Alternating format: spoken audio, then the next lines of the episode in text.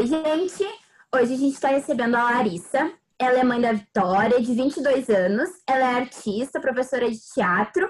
E ela vai contar um pouquinho pra gente como é a experiência dela como mãe, mulher, que criou a filha, né? Que também é uma mulher. E aí, Larissa, o que, que tu tem para compartilhar com a gente? Uh, olá, tudo bem? Agradeço, gurias. Acho super bacana esse projeto de vocês. É... Eu trabalho com feminismo, né? Teatro feminista. Trabalho com essa essência do que é ser mulher nesse mundo que a gente vive. Então, é uma pesquisa uh, que eu estou sempre falando, né? Então, a cada estágio da minha vida, eu estou falando sobre esse estágio de ser mulher, né? Sobre essa idade, sobre esse momento.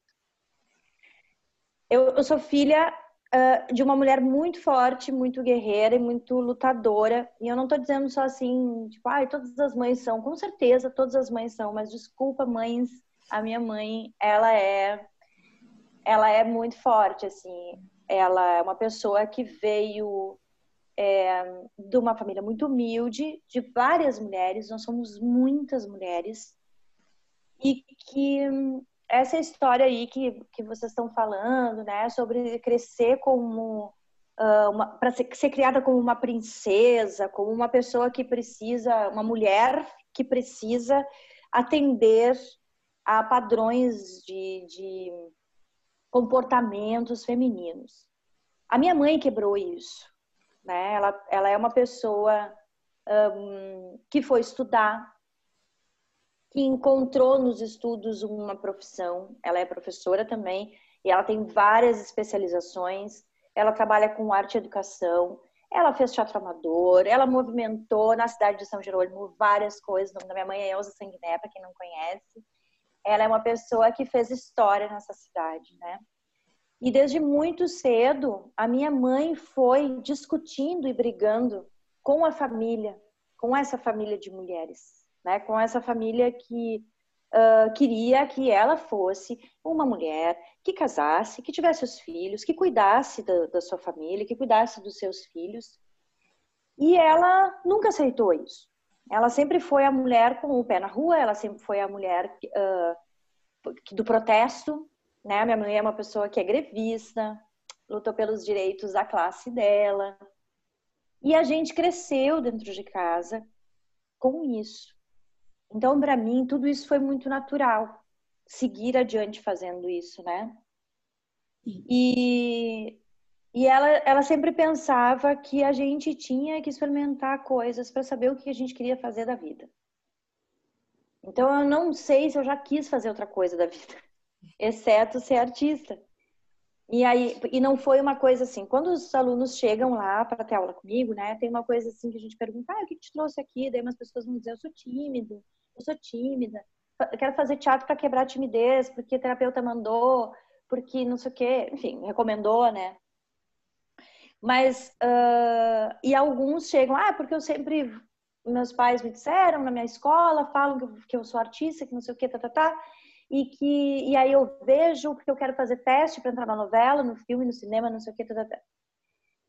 Uh, eu, eu conheci a arte pelo outro lado, né? Que é a arte de desconstrução, a arte desconstruída já. Eu conhecia a arte de protesto. A minha mãe fazia isso, meu pai é artista plástico também.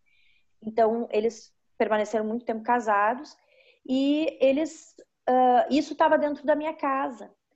Então não tinha assim nenhum glamour sobre essa ideia glamourizada de ser artista, assim, de uh, eu vou ir para televisão, vou... não tinha um compromisso de que artista é falar sobre coisas que nos afligem. Tem a beleza também, né? Mas é uma beleza que é subjetivada, não essa beleza padronizada que são de fachada, atrizes, atores que se recortam todos, né, para ficar para caber dentro dos padrões. A arte que era feito por mim, pela minha mãe, pelo meu pai, já era esse tipo de arte uh, que é arte, né? Que é arte. Para mim é isso que é arte. Eu não conheço outra maneira. Então, assim, quando eu comecei a pensar em ser artista, para os meus pais estava tudo certo. Quando eu saí para fora de casa, que daí eu comecei a perceber que não era bem assim, que a sociedade em si não aceita. Né? Então eu tive problemas, por exemplo, uh, muito jovenzinha, lá pelos 16 anos, eu tive um namorado e não queria. Daí eu me afastei. Uh, aí depois eu disse, ai, ah, eu cansou dessa brincadeira, né? Eu vou fazer o que eu tenho que fazer, não é tu que vai mandar em mim e tal, tudo mais. E não deu pra, pra... Tive que fazer, tive que trabalhar, tive que ir atrás. E daí eu conheci o pai da minha filha muito cedo, né? A gente se conheceu, eu tinha 19 para 20 anos, e daí a gente foi logo morar juntos e tal. E eu, eu, eu ganhei a Vitória com 24 anos. No nosso casamento sempre foi muito tranquilo, assim, mas as famílias, né? A família dele era bem complexo, assim. E hoje, depois da separação, eu percebo mais ainda, assim, que é porque a Vitória também é artista, né? Ela também é ela é atriz, ela é musicista, aí ela é multi-atriz, multi-coisas, né? Multi-artista.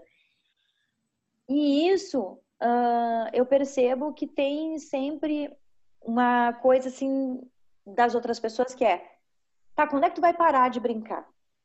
Quando é que tu vai começar a trabalhar? Né? E, enfim, a gente fez várias coisas como casal, como vários casais fazem, né? Essa ideia bem romântica de casal eu tive, assim, durante muito tempo. Então, a gente se ajudava. Uh, vezes eu estava melhor de grana, vezes, ele estava melhor de grana e a gente ia se ajudando, assim. Mas era perceptível que havia sempre um incômodo na família, de um modo geral, assim. E eu deveria ficar, porque daí eu viajava com turnê, né? Viajando, apresentando, indo para fora da cidade, ficando um mês fora. E, e, a gente foi morar em Florianópolis. Eu acabei trabalhando aqui, dando aula de teatro aqui em Porto Alegre. Eu nunca consegui lá em Florianópolis trabalhar, é muito difícil o mercado da arte lá. E a Vitória ficava muito com o pai dela. E isso incomodava muito as pessoas, assim. Aí ele sempre foi visto assim como um grande herói, uhum. né? Mas aí eu te pergunto, e sendo o contrário, aí eu era uma mãe mais ou menos, eu era uma mãe não presente e uma mãe que, eu não tô falando, né, nem para ela, nem para nós dentro de casa era muito tranquilo. Mas sempre tinha esse questionamento, que eu devia estar em casa com minha filha cuidando dela. Que eu devia estar fazendo é o que toda mãe faz. E aí é isso que eu pergunto. E se fosse o contrário? Se o pai da minha filha tivesse que viajar para trabalhar, daí ele seria um homem ambicioso, cuidador da sua família, porque afinal de contas é isso que é necessário para oferecer um padrão de vida para a sua família. Isso está intrinsecamente ligado ao padrão de vida, né? Existe um padrão de vida que nós temos que ter, ter, ter, ter, ter, ter. Tem uma máquina de lavar, tem um carro, tem uma casa, tem. O quê? Nesse aspecto, eu sempre fui um pouco mais hippie também, né? Que diz respeito a, a ser artista também, talvez tenha. No início, não tanto, e fui com o tempo abarcando mais essa ideia. Uh, quero ter uma casa própria? Quero, quero ter uma casa própria. Dá para ter? Não sei. Ser artista uh, nesse país é muito difícil, né? Ser atriz, ser atriz na minha idade, né? Começa, a gente, eu não, eu não faço testes, né? Eu produzo o meu próprio trabalho. Então, eu faço teatro, eu crio meus espetáculos com amigos, os amigos que criam os espetáculos e me chamam para trabalhar. Eu faço direção de elenco, faço direção de atriz, de ator, faço direção para cinema também, de preparação de elenco. Uh... Então é isso, vou conhecendo, a gente vai conhecendo as pessoas e vai encontrando meios, né? Mas ainda é muito instável. E nesse momento que a gente está vivendo agora, é muito difícil. E aí, tu olha para tua filha, tu sabe que perrengues que ela vai passar, né? Com preconceitos, com preconceitos. Tem uma série de questões, uh, esse contingente da vida, né? Contingente da vida do artista, assim. A gente não sabe como as coisas vão ser, a gente não sabe quando a gente vai ser rechaçado, a gente não sabe quando vai ser do artista, da artista de um modo geral. Tudo isso. E ainda tem sendo mulher. Né? Por quê? Para tu ser mulher artista reconhecida, nesse país que a gente vive, e ter créditos, é, tu tem que estar empregado em alguma emissora. E as pessoas, primeira coisa que elas perguntam, ah, mas nunca te vi na TV, né? Nunca Uh, qual novela que tu fez? Não, não fiz novela. E tem uma coisa que minha mãe é maravilhosa, minha mãe sempre responde, né? Ai, quando é que a Larissa vai fazer a Globo? Vai entrar pra uma novela? Daí a minha mãe disse, nunca. Ai, mas por que que não? Não, porque ela não faz TV, ela faz teatro. Então, tipo assim, tu vai ter que ir no teatro pra ver ela, se quiser ver, né? E é isso, assim, é uma escolha, que poderia ser uma escolha fazer TV também. Não é, não é meu caso, não tenho nenhuma vontade de fazer. Nunca fiz teste, nunca. Poderia, né? Se ia dar certo, também não sei se ia dar certo. Daí fiz, uh, sempre dancei, né? Antes de fazer teatro. Então fazia escola de dança, academias, ia me embreitando no meio das coisas. E daí, aos 27 anos, eu fiz um curso tecnólogo de teatro, que, que era o TEPA, curso de formação de atores, que agora é a casa, que tem a casa de teatro também, né? Vários profissionais saíram de lá, dez anos depois, e daí eu fui trabalhar com essas pessoas, que é o Zé Adão Barbosa e hoje a Ana Cristina de Oliveira, que são os dois, uh, os dois sócios da casa, né? Eu faço coordenação pedagógica dentro da casa de teatro também. E em 2012 com 38 anos, é, eu fui entrar na faculdade. E aí fiz a minha faculdade, me formei em 2017 na UERGS, que é uma das, das universidades no estado que tem artes cênicas, né? Assim, que momento que eu estou agora? Estou com 46 anos e eu já deveria ter parado de brincar. Eu já deveria ter uma profissão séria. Então, assim, eu ouço, acho graça né? Acho muita graça disso, assim. Mas, ao mesmo tempo, é repressor. A gente naturaliza coisas que nos reprimem, né? Porque eu fazer teatro parece que eu não dei certo. Porque não faz TV. Ah, ainda tá fazendo teatro, entende? Então, ao mesmo tempo que, que é bem resolvido dentro de mim, tem coisas que ainda são repressoras, né, pra gente.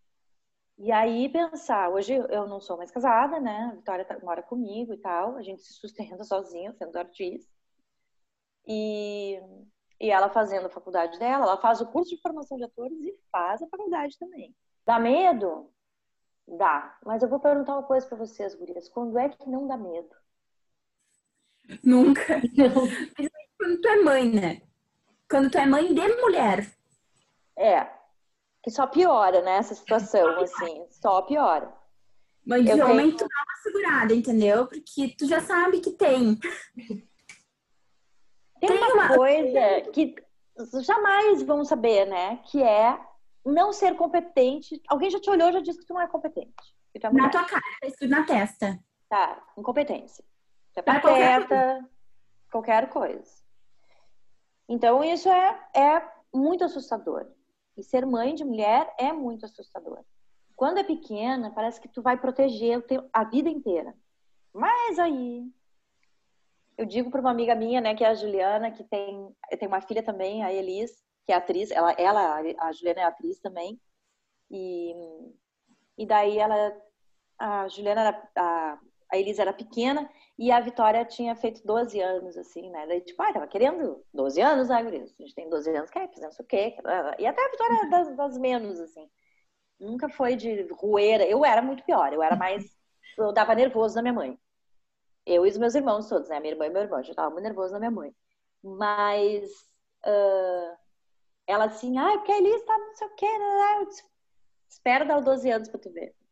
Aí agora, esses dias, esses tempos atrás, ela tá com 13, quando ela fez 12, ela disse, ah, guria, deu 12 anos na Elisa. Eu digo, espera dar o 20 pra tu ver o que vai acontecer daí também. Então tem, tem as fases, as fases das filhas, as nossas fases também. A história do envelhecimento para a mulher é uma coisa complicada, né? Porque não é igual o homem envelhecer. O homem envelhecer garante, os seus cabelos grisalhos lhe garantem sabedoria, sabedoria sexual, é muita coisa, né? E para as mulheres não, para as mulheres é outra história, né? É só é... velhice mesmo, incapacidade. Incapacidade. E, e falta de beleza. E falta de, com certeza, falta de beleza. Isso certo. Cuidado, né? Tipo, essa mulher assume cabelo branco, ai, não tá se cuidando, o homem é charme, não? Né? Eu tô aqui, ó, na, na quarentena, meus branquinhos aparecendo aqui. É, deixa, né? Mas, mas é difícil. Tu ouve quando os brancos começam a aparecer. Ai, tu não vai pintar? Pode ser que sim. Agora não quero, mas pode ser que sim. Mas é um desconforto, é uma opressão. Toda vez que alguém te fala alguma coisa, por mais resolvida que tu esteja, é uma opressão. É alguém do, é, te empurrando para dúvida. Assim, tem uma apertadinha ali na dúvida. Lá dentro, que a sociedade nos coloca dentro desse círculo, né, engavetado aqui, bem encaixadinho, que tu não pode te mexer. Então a dúvida ela vem. Então, por mais que a minha mãe seja uma pessoa maravilhosa, que ela sempre foi, por mais que durante o meu casamento com, né, com o pai da Vitória tenha sido muito tranquilo, ainda assim, as pessoas são muito mais. Existem muito mais pessoas para te colocar em dúvida das coisas que tu está fazendo. E assim, se tu tá fazendo direito, eu fiz assim, eu fiz assim. Bom, né, Gurias? Quando tá grávida, é uma maravilha, né? Não tem uma pessoa que te conte história de parto que seja tranquilo. Só te contam desgraça. Eu acho que a pessoa que teve um parto tranquilo fica até constrangida de contar, né? Porque assim, tipo, ah, minha história não vou contar porque eu nem sofri, então nem tá valendo eu contar essa história. Eu tenho vergonha. Eu tenho vergonha de contar que eu não tive nada. Foi super tranquilo, eu tive nenhuma contração. Cheguei no hospital, Olha. tirei a cesariana em cima do médico e disse: Olha aqui, eu quero uma cesárea, não quero parto normal. Foi tranquilíssimo, tranquilíssimo. E aí as pessoas começam, não, porque tu sentiu a dor da contração. E aí parece que tu é menos mãe porque tu não passou por aquilo. Entende? Parece que tu foi no supermercado e comprou a criança e não. tu não, não, não foi mãe o suficiente porque tu não sentiu a dor, entende? É, é uma coisa. É muito maluco, assim, sabe? É, a, a ligação da, do sofrer com o ser uma boa mãe. Porque se tu é mãe, tem sofrimento. Já não basta todo o sofrimento que existe acerca disso, né? Eu não tinha. O meu parto foi muito tranquilo. Eu cheguei é, 13h20 no hospital, a Vitória nasceu 13h54, foi o tempo da médica chegar. E foi parto normal, assim, saiu, uf, saiu a guria. Foi, fu. E aí eu disse. As pessoas perguntavam, ah, mas deu parto, tal. Tipo, ah, foi massa, foi bem legal. E daí eu fazia questão na época de contar para as mulheres grávidas, né, assim, vai dar tudo certo. Vai dar, a criança entrou, ela vai sair de boa. Se não der, tem médico, vai cortar lá tua barriguinha, vai dar tudo certinho. Vai ficar linda ainda por cima, depois vai ficar costuradinha, vai ficar melhor do que antes. Mas é isso, eu acho que tem uh, coisas que a gente tem medo quando a gente é mãe de mulher, que é da filha da gente sofrer com esses enquadramentos todos. Tem que ser magra, tem que ser jovem, tem que ser loira, tem que ser, sabe assim? É tanta coisa que tu tem que ser e ainda assim vai mudando, né? Agora tu tem que ser peituda, agora tu tem que ser bunduda, agora tu tem que ser musculosa, agora tu tem que ser raquítica. Não dá para acompanhar. Não dá para acompanhar, né? Você falou, tu acha que, tipo, tu vê uma diferença de quando tu lidou com isso de hoje que tu vê que a Vitória tá lidando? Tu acha que mudou um pouco ou ainda estão nas mesmas situações? Né? Eu acho que são as mesmas situações. Só que mudam os círculos que a gente procura. Uh, eu estudei no ginásio, né? Não sei se chamam ainda de ginásio aí. A minha mãe estudou na mesma escola, né? A minha mãe também estudou lá, foi professora lá, estudou lá. Uh, é muito difícil tu sair desse círculo. Embora São Jerônimo tenha círculos bem bacanas de pessoas, mas são marginalizadas, né? Essas pessoas todas. Mulheres, mulheres trans, uh, gays, lésbicas, bissexuais, artistas, e as pessoas têm que ir embora foi uma coisa que eu fiz, eu tive que ir embora. Né? Embora, embora eu goste muito ainda do que eu faço aí, né? Assim, tem uma coisa, um amor muito grande. A gente acha porque a gente começa a se cercar das pessoas que nos fazem bem, né? Então, quando eu comecei a fazer teatro, eu comecei a me cercar de pessoas que pensam a mesma coisa que eu. Mesmo que a gente brigue, que discuta e tal, tudo mais, o pensamento político é o mesmo, né? O pensamento sobre questões de igualdade, é o mesmo. Tem particularidades, eu vou não me dar com uma pessoa, vou discutir com outra, ou vou não querer mais ser amiga daquela pessoa e tal, tudo mais. Mas no, no que cerne uh, a sociedade, o pensamento da uh, o pensamento de como a sociedade deve ser, essas pessoas pensam da mesma maneira, né? Então tu acha que o mundo está andando, mas no país que a gente está vivendo agora, a gente vê que não é assim. E a gente vê familiar. Sabe que eu tenho uma, uma coisa que eu, que eu ando falando muito assim, é que eu acho que as pessoas estiveram adestradas a viver sem preconceito. Porque não é possível que essas pessoas de repente mudaram. Elas sempre foram preconceituosas. E daí elas, elas estão autorizadas a serem preconceituosas. Fim. Não tem outra explicação, gente, para isso, sabe? E daí pessoas familiares, amigos que não são, por exemplo, desse círculo, que é, bah, é difícil de lidar. É difícil de lidar.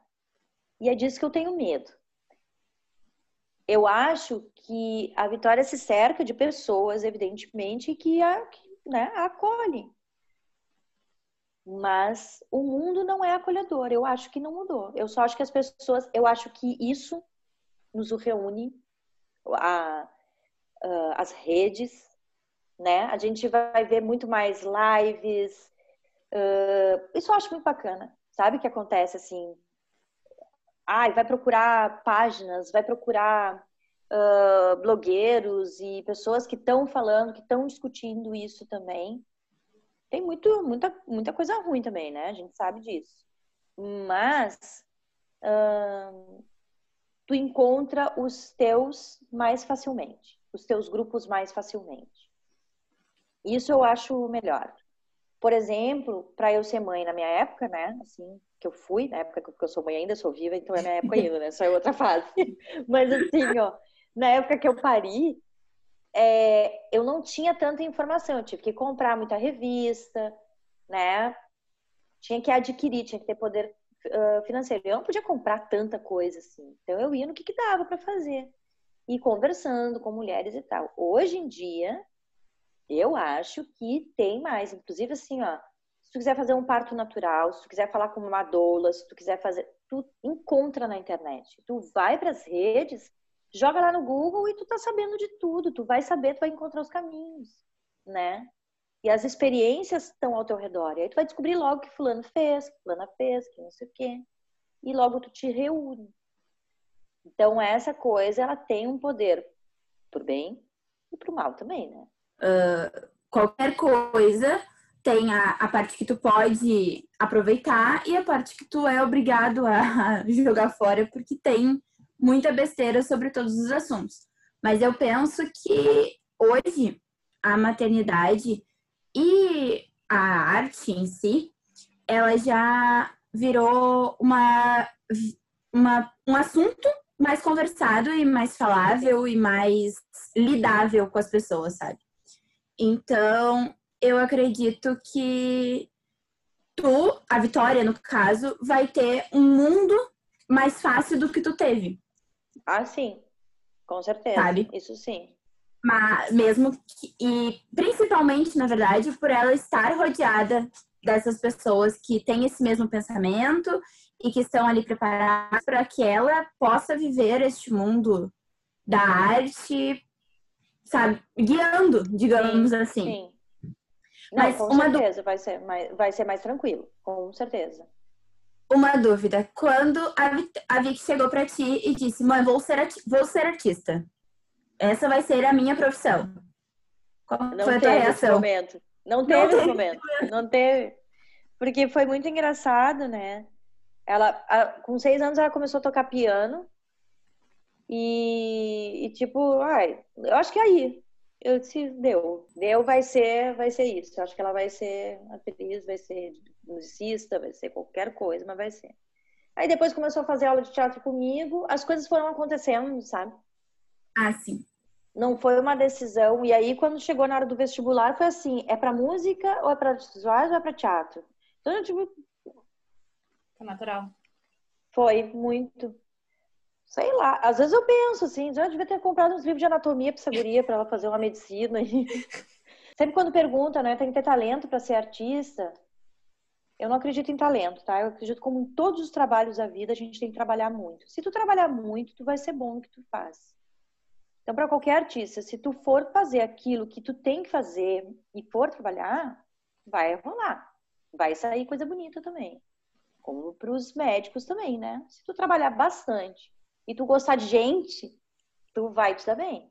O que muda é que acho que nos últimos anos a gente pode perceber que parece que foi bem que tu falou que validou as pessoas mostrarem que são preconceituosas. Tu, ultimamente tu tem visto, surpreendido coisas que tu assim, ah, 2020 que a gente tá vendo isso, parece que foi já a confirmação, ok, tá ok tu pensar assim. Parece que a gente teve uma validação nos últimos tempos, sabe?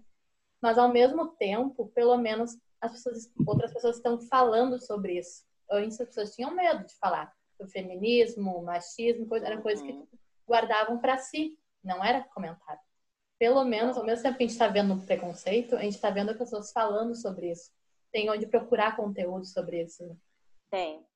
Não, nisso, nisso sim. Nisso, com certeza, a discussão está aberta. Né? Ela está aí. Mas as pessoas continuam más. A gente só se encontrou para se fortificar, porque era todo mundo muito sozinho. Isso a internet tem um trabalho contundente nessa história. E é, e é muito bom.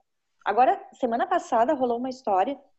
Quarta-feira passada eu estou dando uma, um workshop para mulheres, né? Performances. Uh, mulheres Ação e Performance é o nome do workshop. Construção de performances para mulheres e a gente vai discutir algumas coisas. A aula passada teve aula aberta. Primeiro dia de aula eu fiz uma aula aberta e o link foi andando.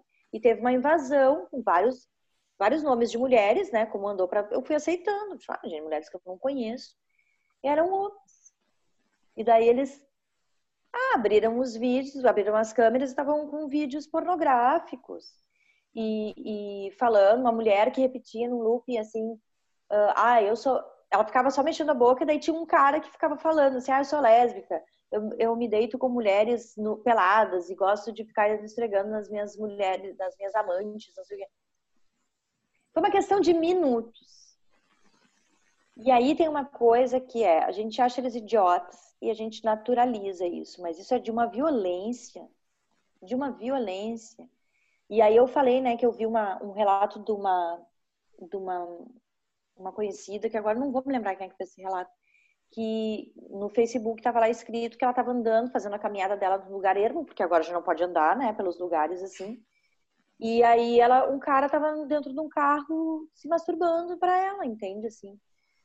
E daí as pessoas perguntam para ela, mas, mas o que tu estava fazendo num lugar desses? O que, que tu estava passando lá? Ah, por favor, eu não posso. É isso que é a condição da mulher. É a gente que não pode andar pelos lugares escuros. Quer dizer, a, a responsabilidade é nossa que saímos daquele lugar, não é do cara que é um tarado louco. E, não, e invasão no teu workshop, ai, é coisa de homem, esse tipo de vídeo é coisa de homem, homem fala isso, é piadinha sabe? É, é validade mesmo. Isso, natural. Bem natural. E a gente que tem que lidar com isso, afinal de contas, são homens, exatamente isso que eu tô dizendo. A sociedade valida esse tipo de atitude. E esse é o meu maior pânico enquanto mãe de mulher. Com certeza. É a sociedade validar esse tipo de coisa porque é um homem, sabe? Porque tá tudo certo. A, a minha filha perguntam das namoradinhas, onde, sabe? Ai, já tem namoradinho? Ai, essa aí vai te dar muito trabalho. Não sei o quê. Ai, mas tem que cuidar, não pode ir pra festa. Quando ela crescer, tu não vai poder deixar, vai ter que segurar as rédeas dela. E aí os homens é, prendam suas crianças que o meu pitbull tá solto. Uhum. E isso é, é assim. natural. E assim, ó, a gente vive num, num, nesse mundo aí por comodidade a essas regalias masculinas. Eles não querem mudar por comodidade. Porque senão eles vão ter que fazer coisas, né? Eles vão ter que, primeiro, não é te ajudar. Os pais, as nossas filhas, eles não têm que ajudar. Os pais não têm que ajudar. Eles têm que ser pai. Eles têm que estar fazendo mano a mano.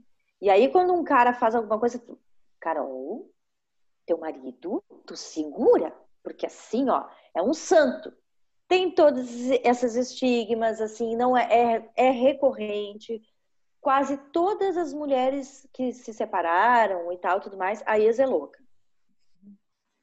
A ex pega no pé, tá querendo coisa, assim, né?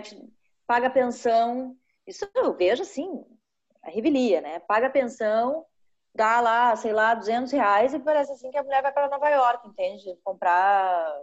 Não compra três pacotes de fralda com 200 reais.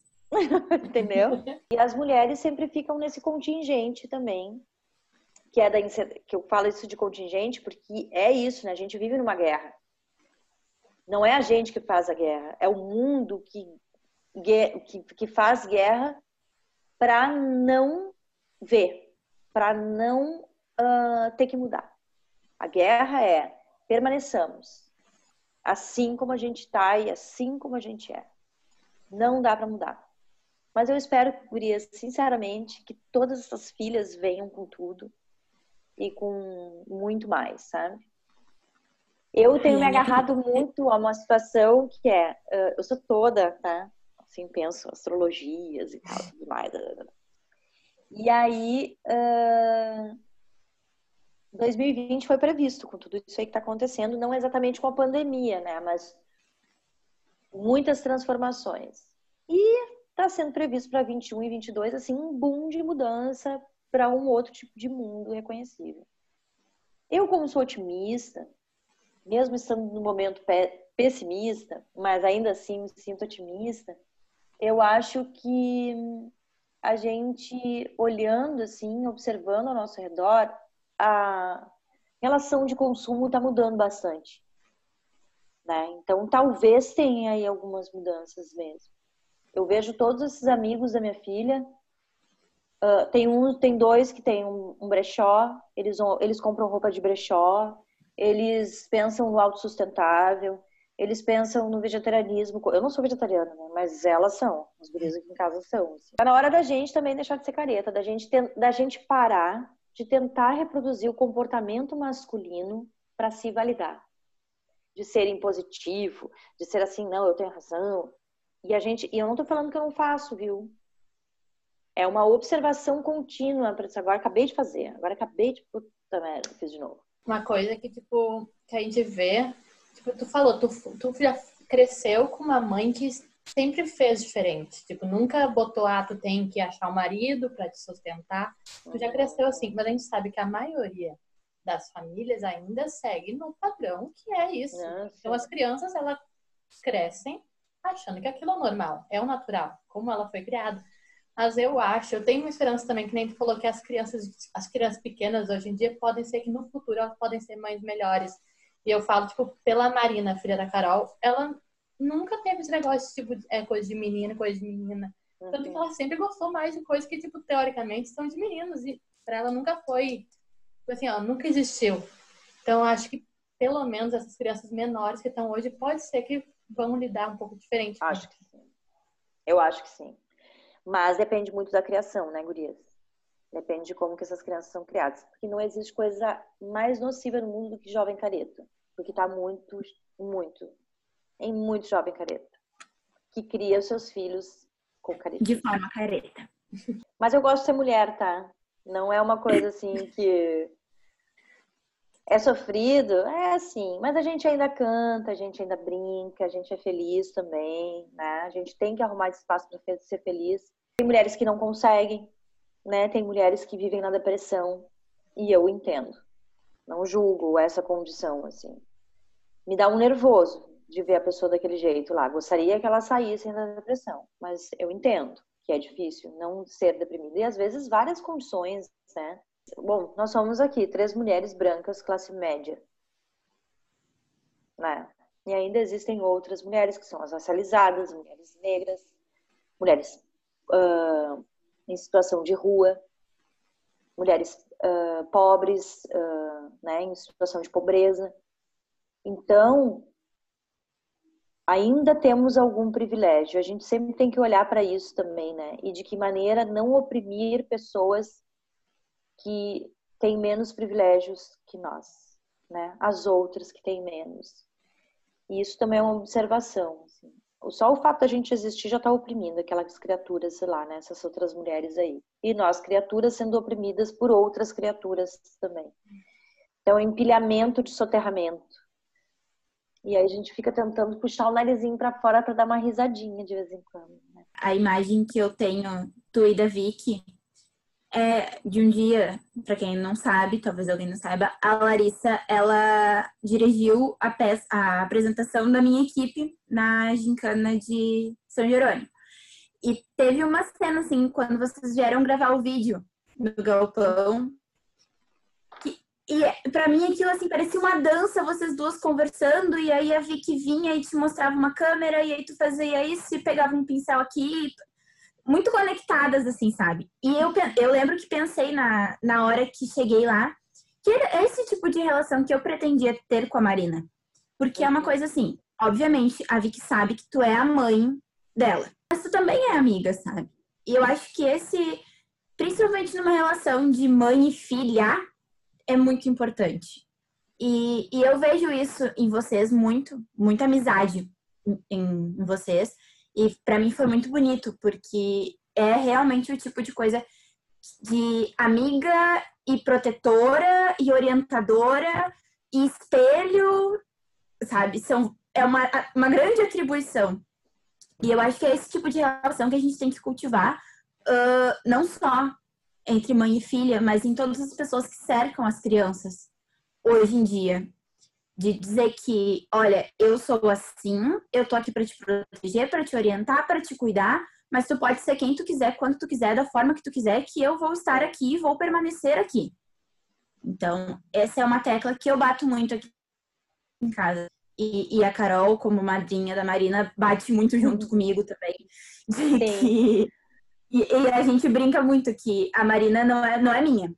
A Marina é de um grupo de pessoas. Ah, Ela... com certeza. Isso é certo. É, são muitas mulheres que se reúnem para poder criar, né? Criar no sentido de uh, fazer essa pessoa ter independência e autonomia. Certamente. Sim. A rede de mulheres que se fazem, as redes de mulheres é. que se fazem, elas são fundamentais eu, eu sempre disse que a Vitória veio para me ensinar um amor desconhecido, né? Porque até então a gente não sabe. Eu respeito muito mulheres que não são mães, né? Assim, que não querem ser mães, mas ser mãe é uma coisa que só sendo para tu saber.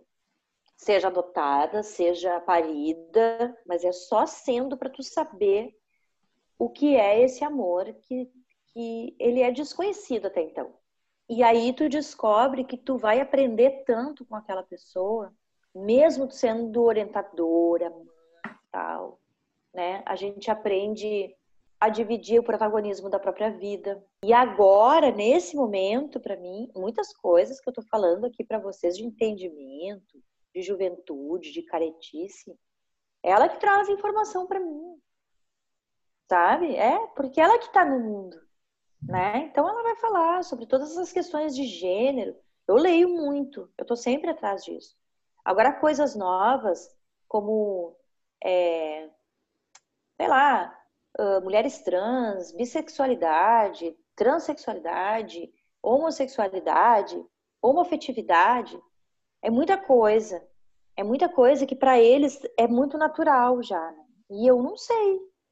Laís, a gente queria te agradecer por ter Ai, se disponibilizado a conversar com a gente. Foi uma troca muito legal e acredito que, como nós falamos aqui hoje, todo o conteúdo que a gente puder lançar para o universo é válido. Se a gente conseguir fazer uma pessoa enxergar alguma coisa com olhos diferentes e pensar um pouco, já está valendo o esforço. Foi um prazer te ouvir, um prazer conhecer um pouco da tua história. Muito obrigada e quando quiser voltar, estamos aqui. Adoro fazer essas coisas. Acho que a discussão do feminino, da mulher, do, do que, que é feminino, né? É isso. É uma construção. O que é ser mulher? Vamos lá, vamos discutir, vamos botar na roda isso. Obrigada, Gurias. Agradeço muito. A gente que agradece, foi muito bom. Tá bom.